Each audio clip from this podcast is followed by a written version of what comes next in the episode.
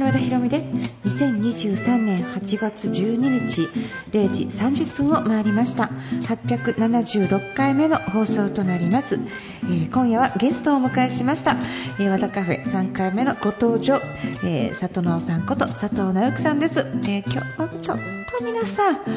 すごい話聞けますよ。Now it's time to open. Wada Cafe. 改めまして FM 富士をお聞きの皆さんこんばんは。和田カフェのオーナー和田博美です。今夜のゲストはですねコミュニケーションディレクターの佐藤直樹さんです。えー、まあ、和田カフェってね、なんか私がビジネス書書いてる関係でこうビジネス書の本出してる方とかビジネスネタが割と多いじゃないですかでそんな中で、まあ、佐藤直さんもねあの以前出ていただいた時にあのファンベースの話を聞いてその後、佐藤直さんに5本ちょっとアドバイスいただいてアドバイザーになっていただいたのがファンに愛され売れ続ける秘訣っていう私の本なんですね。で佐藤直さんとはですねお世話になっている関係ですね。でもなんかこうちょっとだけねなんか第一印象怖いんですよ里直さんって。で怖いっていうかなんかああどうも和田さんこんにちはみたいな感じじゃないですよ。うんどうも。あこれどうんどこさんの？僕みたいな。なんかねなんかねでなんか前からそうなんですけどあの雰囲気がなんか私がねなんかちょっとあ誰にもこびない人だなってどんな人が目の前にいても態度が変わらない感じのね、まあ、そういうなんていうのかななんかいつもいると背筋が伸びる方なんですが里野さんはもともと電通にいらっしゃってそこからマーケティングでねいろんな人といろんなものをデザインされたりいろいろされクリエイティブなことをされながら、独立されていろんなお仕事をしてそしてファンベースを作り上げた。ファンベースっていうのはもうこれから人口が減っていく情報も多い中であの CM 効果が全然出なくなりますよ。じゃあそんな中で何やっていくのか。今目の前にいるお客さんを大事にしてそして未来につなげていこうと。そういう考え方で本当に理にかなった。考え方なんですけれども今日はその話を聞きながら現在、里直さんがちょっと先見てる未来そのちょっと先見てる未来は、えっと、里直さんにとっては今らしいんですが私たちがそのちょっと古いものにかじりついていないかどうか自分たちはその未来に向けて自分の人生を明るく生きてるかどうかでどうやったら自分の人生をもっともっと明るく楽しく生きられるのかというようなことを里直さんに聞いていきたいと思います。えー、ウェイクエンドの始まりは和田博美の和田カフェどうぞ最後まで楽しんでいってください。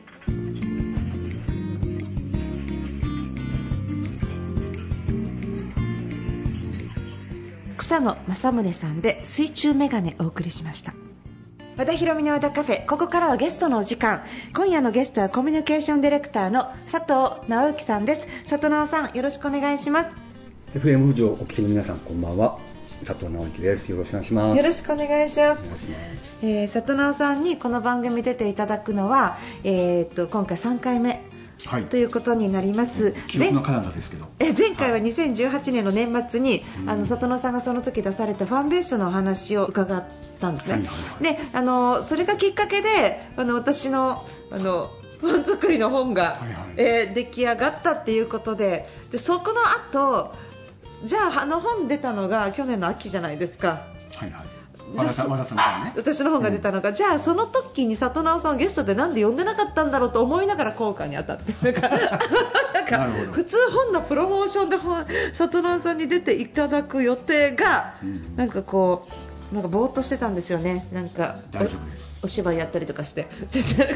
ロングセラーになればいいんで。そうですよね、はい、なんかそんなに焦ってやる必要もないかなと思ってというふうにちょっとやってるんですけど、はい、あのその後、2019年5月に株式会社ファンベースカンパニーを設立して会長に就任されていて。で今もこちらの活動ってあのいろんな企業さんにファンベースをお伝えされたりしてるんですか？そうですね、あの、うん、ファンベースのことしかしない会社ではあるのではい、えー、基本的にはファンベースの考え方を、はい。えー、いろんな企業の方々に、まあ、広めたり使っていただいたり、はい、あとはあの、まあ、今後は少しこうコミュニティとか、はい、もう世の中がちょっとこうそっち側に向かっているので、はい、コミュニティ自体を活性化させるのに、はい、ファンベースの考え方を使うとか、なんかそっちの方向を今ずっとやってる、ね、コミュニティっていうのはオンラインサロンとかそういうものですか、まあ、オンラインサロンもサロンもそうだし、うん、まあ、普通に商品とかってなんか会員になったりするんですか、なんかそういう会員とかの、うんうん、コミュニティだったり、はい、もっとすごく広く捉えると、まあ、そうですね。SNS のフォロワーとかも、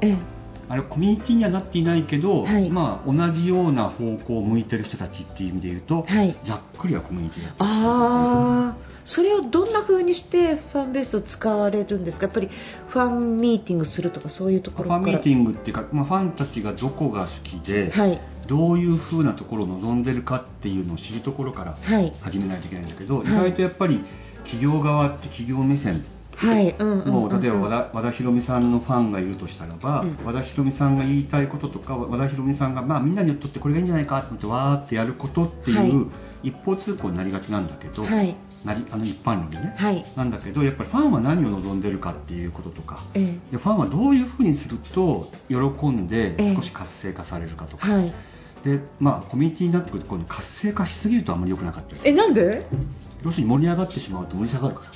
らお祭りと一緒で上がると下がるんで、はい、だから上がりかけたらば、ええ、そこでぐっと我慢してどういうふうに我慢するんですか？それ。いやだから盛り上げすぎないんですよ。え？えっちゃう、うん、うん、盛りあのそう。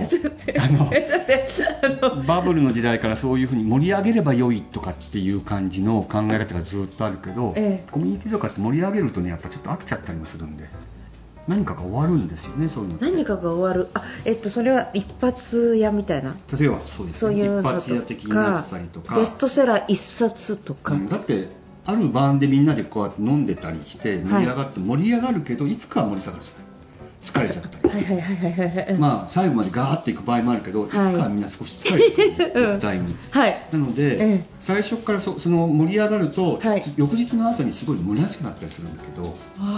例えば、はい、そういうふうなことの状態にコミュニティを持っていってはいけない。あそうやって恋愛もそうですか、ね、恋愛もそうかもしれないね。なんかなんか。恋愛っていうか結婚みたいに長く続くことを前提にした場合は、ええ、すっごい前半で盛り上げると、ええなるじゃん、え10年後とか。大抵みんなそうなんじゃないですか。そうだね、えだから、最初からあんまりこう、まあちょっと言い方悪いけど釣った魚にそんなに餌をあげすぎないとかっていうような ことをしないとえあの頃と態度が違うじゃないとかなってくるね。そうですね。なので、そう最初の頃にそういうふうにやりすぎないとかすごい大事な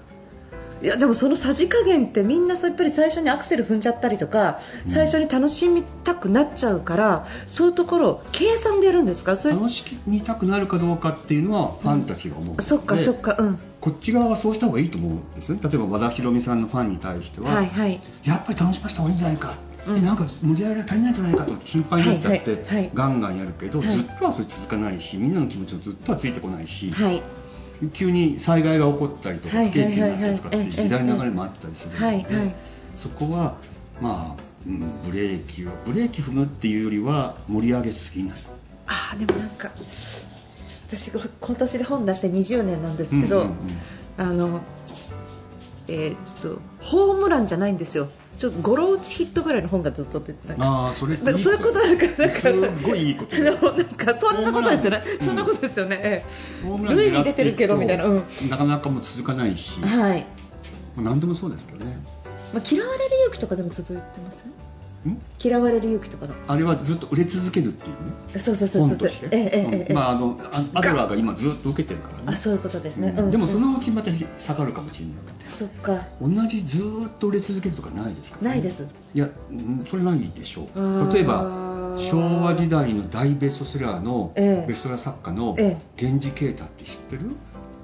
もう知らないです。ほぼ誰も覚えてなかったりするけど大ベストセラー作家。石坂洋次郎とか源氏啓太とか、まあ、洋次郎は、まあ、今でも少し知ってる人いるかもしれないけどほぼ知らないよね。はい知らないです。つまりずっとは無理。まあもう本当に夏目漱石とかごく一部の人はそうだけど、はい、太宰とか、ええ、もう何百人中の一人、はい、になればいけるけれども。いけるけどそんなもんもう本当にもう奇跡的なことで、はい、一般的には、まあ、盛り上がると盛り下がるし、ええ。まあ、時事作家っていうのはそのその時代に受けるように書く書いていくから、ええ、時代が変わっていくとやっぱり誰もああでもなんかなんか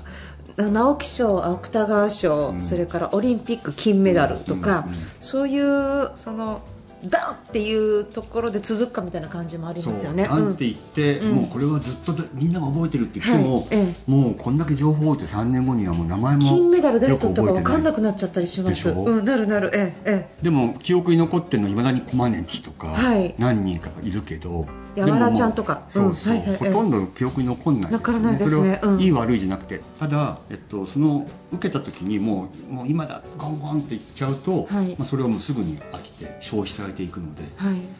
消費されないようにした方がいいですよ、ね、でもなんかそれって里野さんなんか会社もそうだし個人もそうって考えると、ねうん、なんかこのえーと、ついつい過去の成功体験にしがみついてしまいませんか、はいはい、一回こうバンって成功しちゃったりするとあの時のあの思いみたいな感じとか。昔と比べたらそういうふうにやってそれを再現しようとすると、うんええ、大体自己模倣でみんなあの時みたいにやろうなるので、はいはい、それ続けてるともう10年後には時代から置いてかれてるんですよだってもう3年前に受けたあのやり方であんな感じで受けるといいなってやって自己模倣すると時代も動いてるので。えはい。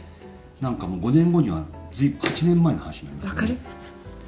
なのでそれよりもその時の受け方1回忘れて、はい、もうじわじわずっと時代についていく方が長持ちはしますよね、あそうですね。私もなんかこう20年本書いてきて、うん、自分はオワコンだってずっと思い続けました、うん、だからその昔のやり方のそうオワコンだなと思って。営業にとかそんな感じのところをずっとやってると、うん、やっぱだんだん人は盛り下がっていくので、はいはいだからもう今回ファンベースとかそっちまでぐっとこう切ったりとかっていうふうにするのは、ええ、とてもいいことでなるほど。だと僕は思いますけど。企業さんに里直さん、まあ、そうやって不安を大事にして不安の気持ちを聞きながら一緒に共作競争みたいなしていくみたいな感じですか、そういう話もありましたけどあの私も企業さんにこの不安に愛され売れ続ける内容を言ってこの通りに講演してくださいっていうご依頼増えたは増えたんですけどぱりねセールすることやってるじゃないですか、うんうん、だからね100%やっぱり難しいところありますもちろん。あのあの和田さんお願いします。はい。あの昔の和田さん昔のっていうか、はい、あの和田さんでお願いしますっていう依頼が来るんです、ね、やっぱりそのやっぱり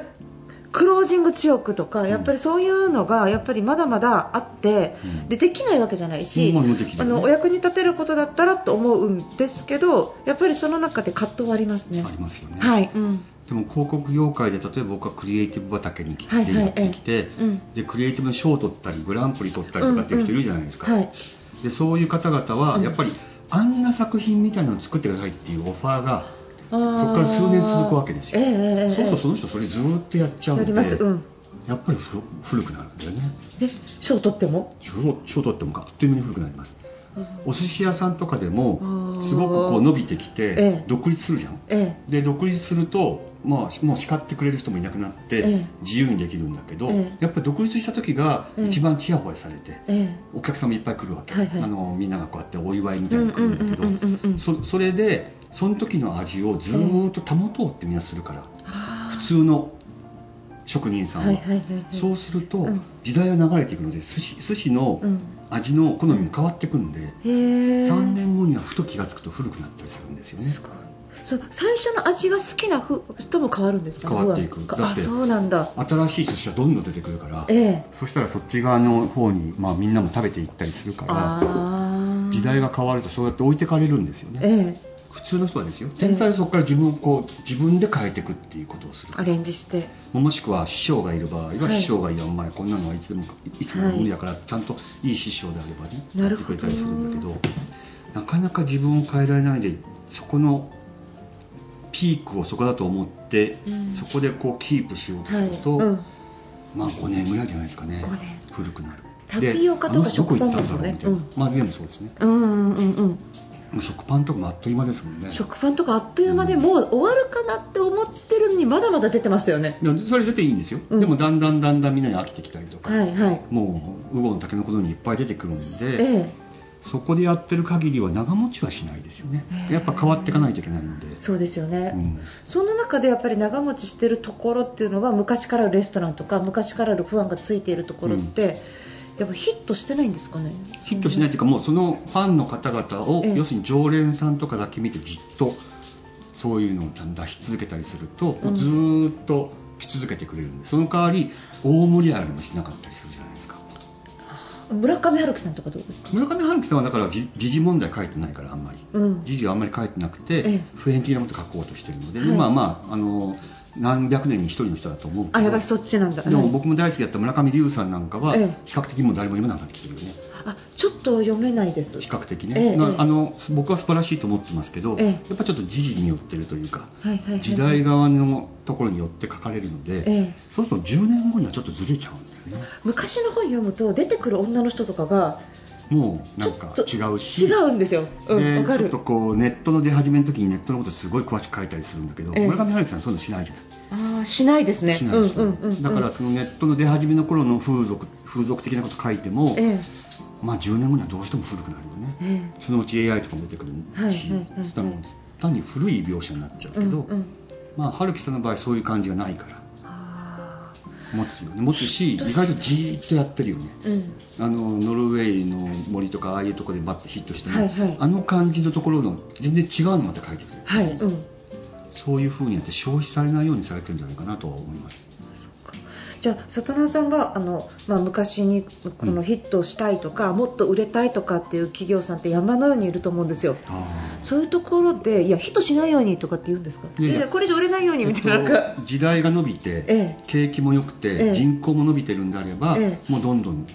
伸びた方でいいですよ。ね、次々に新商品出すとかっていうサイクルもできるしね、はいはい、でももう時代は伸びない、で、えっとまあ、すごい移民がいっぱい入ってくるんじゃない限り、はい、人口はずっと減り続けて、はい、大体30年で3000万人減るわけですよ、はい、3000万人いったらオーストラリア1国分ですからね。1国分は2500万か。30年後？30年で大体3000万人減る、うん、2050年。2050年ぐらいにはもう、3000万人減ってそうですね。9000万とか8000万になるかな。外国の資本とかいっぱい入ってきてるんじゃないですかそうなったらいや分かんない。どどうなるか分かんないね。鎖国政策取るかもしれないしそれは分かんない将来的に。移民が増えてどうなるかも。ちょっとそれはもう想像してもフランスみたいになるかもしれないし。なるかもしれないし、うん、何もわからないんだけど、えー、でも市場が小さくなっていく、マーケットが小さくなっていくってことはもう次々売れましょうっていうこと自体がちょっとナンセンスで。もまだまだ次々売りましょうっていう気配の会社さん多いんですけど、うん、それはそれでいいんじゃないですかね。だんだん変わるから。変わる。だってもう30年で大体企業変わるって言われるじゃないですか。ええどんどん店舗展開しようとか。だって対前年比で上げてこう上げてこうってそうです。マーケットが小さくなってるのにそんなことありえないです、ええ、あの海外出てる場合はちょっと別に、ええ、日本で売ってる場合はちょっと難しいんじゃないですかね。あの基本的には無理ですよ。他を食っていくしかないから。じゃあコンビニだったら隣に立ってどっちかが潰れるとか。とかそういうふうにやっていかないと伸びはしない。はいその中で明るい話ってないんですかね。明るいんじゃなくてだからそのファンの方々を、とかちゃんと常連で来てくださってる方々をちゃんと見てそのとにかく伸ばすために新しいところ売っていこうっていうよりもそうですね。今ちゃんと愛してくれる方々を見ていくと、ねはい、まず伸びは凄まじく伸びるとかっていうことなくてもしっかりこう、はい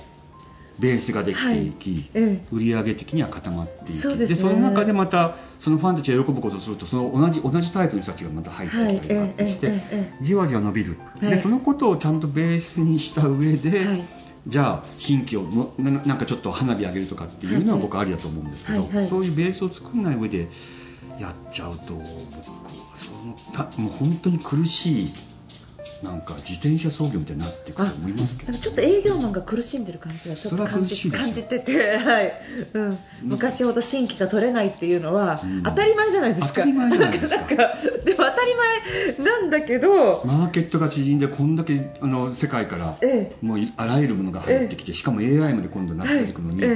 勝てるそんないつまでも勝てるわけもなく。ないんだけどもっと動けっていう会社さんまだあるような気も、うん、まあそれは僕はちょっと僕にはもう縁がない。あもうなんか佐野さんがなんか関係ないってやっちゃう時あのありますよね、うん、たまにあ僕その人関係ないからいや、まあ、そこまでそこまで別に言うわけではありませんけどいやそれはやっぱりその考え方ちょっと危険なんでだってそれってもう働く量を増やすとか、はい。うん。うん、っていう。であのもう騙してでも売ってこいみたいに今のちょっとなんか中古車販売みたいな問題出てますけど、はい、なんだっけ？やりましたね、うん、ありますけどなんかそういうようなことしか伸びないですよね、そんな簡単には。伸びる分野もありますよ。ブルーオーシャン的な分野もあるけど、そんなに簡単じゃない。だって車だってもうどんどんどんどん市場、マーケットはちっちゃくなっていってるのに、伸び伸ばすんだみたいな。あれってなんか日本の企業がなんかこう世界ランキングどんどん下がって、うん、トヨタでさえ40位とかになっているのは、日本の中で売れないのか他がすごくなって落ちたのか、うん、両方ですよね。両方、うん、もちろん日本のあのマーケットもちっちゃくなっていってるし、はい、海外の進出も遅れてきましたよね日本の場合は。どんどんどんどん遅れていったので、なのでまあまあ競争力ないですよねでもう IT とかネットネット系のところで乗り遅れてるかなり後進国なんで、はい、やっぱりそれは悲しいことですよね。僕は悲しくないです。あそうですか。それはプラスですか？だって、うん、えっと、それプラス。伸びなかったら、うん、でだってお金が儲かって、はい、えっと、色の豊かって言って、まあ、物が揃うとかそういう豊かさっていうところは、はい。はい、が本当に豊かかっていうのとちょっと違う話になってきてると思うので、はい、幸せ感とか、うん、えっと、そういうこと、うん、何がハッピーかっていうことを、うん、まあそういう価値観が変わっていくし変えないといけないっていうことじゃないですかね。だって勝ち続けることって幸せなんですか？いや私もそんな風に思わないし、なんか勝ち続けていくと経済発展させなきゃいけないからずっと山崩したりとかもしなきゃいけないのかなって思ってた。なんで経済って発展させ続けなきゃいけないんだっけ？わかんない。経済発展させないとなんかいけないってわけじゃなくて発展させるっていうことが今までの世界の動きだったのかなと思って、うん、戦争も含め、うん、そのやり方をそこを、ね、望んでる限りは、まあ、そのそのまあ、もうとにかく競争を続けるしかないのでそうですね。だから環境破壊も。壊していくし他を壊していくし地球を壊していくし戦争したりとかっていうことしかもう悲しいです。ないと思いますよね、はい。うん、だから僕はそっち側に行くよりは、まあまずはキープしたりとか、はい、本当に喜んでくださる方々に売るってこんな幸せなこと本当はないんないです。すごい嬉しいです。そっちに戻っていく方が、うん、あのまあ、豊かだと僕は思うし、はい、でそこでいやそしたら第前年比もあの何十パー伸びないんじゃないかと、はいはい、まあ、じわじわ伸びると僕は思いますけど、はいはい、それちゃんとやってると、でもそれっていう価値観を一回変えないといけないと思ってそうですね。お別れに里直さんからリクエスト曲1曲お願いしますはい。えっとまあ、あのファンベースの話に関係なく最近ちょっと暑いですので、えっと、割とよく聞いてるのが南義孝さんなんですね、はい、懐かしく。でしかもなんかなんでしょう。すごい時代がまた南さんに追いついた感じがあるので、えー、南さんの曲を聴きたいと思います、えー、プールサイドお願いします。わらカフェ和田博美の和田カフェ。今週は里直さんことコミュニケーションディレクターの佐藤直樹さんをお迎えしました。来週もご登場いただきます。佐藤直樹さんと書いた私の本「不安に愛され売れ続ける秘訣」えー、そんなヒットしなくてもずっと売れ続ければいいんだよっていう本ですね。あの徐々に理解してくださる方が増えているという実感を持ちながら、えー、仕事させていただいてます。私自身も生き方が随分変わったと思いますし例えば企業様からね何かお仕事の依頼があった時もこれ企業様の売ってる商品はとかこの売り方とかご依頼は私の信念に合ってるかどうかっていうような見方をするようになりましたね。だから儲かったらいいとかお金がもらえたらいいっていう考え方じゃなくなって偉そうに仕事を選ぶようになったと。いやそれでお前の会社大丈夫なのかと。いやいやこれ大丈夫だと。みたいなね。そういうなんか感じの生き方に変わった。でもそれがねとっても気分がいいんですよ。私はなんかそういう生き方を自分で選べて随分幸せになれたなって思ってます。それは里直さんとの出会いから始まったのかなと思って、まあ、里直さんには足を向けて寝れないんですけど里直さんどこに住んでたかなみたいな絶対足向けてますよね私ね。絶対すいません。っていう感じですね。えっと今日のね里奈さんの話いっぱいいっぱいで全部流せないので、えーと、もしこれラジオで聞いてくださっている方は、えー、こぼれ話ポッドキャストで聞けます。Spotify、iTunes で和田ひろみ和田カフェ WADACAFE で検索してみてください。出てきますので過去のも全部出てきます。ぜひ聞いてみてください。よろしくお願いします。番組では皆さんからの、えー、メールをお待ちしております。アドレスは和田アットマーク FM 富士 .jp .jp になります。お待ちしております。よろしくお願いします。えということで和田博美の和田カフェ。今夜はこの辺りで閉店です。皆さん、えー、1週間お疲れ様でした。そしてまだ今お仕事されている方週末もお仕事されている方お疲れ様です。頑張ってください。そして、えー、皆さん来週もまた素敵な1週間になりますように。お相手は和田博美でした。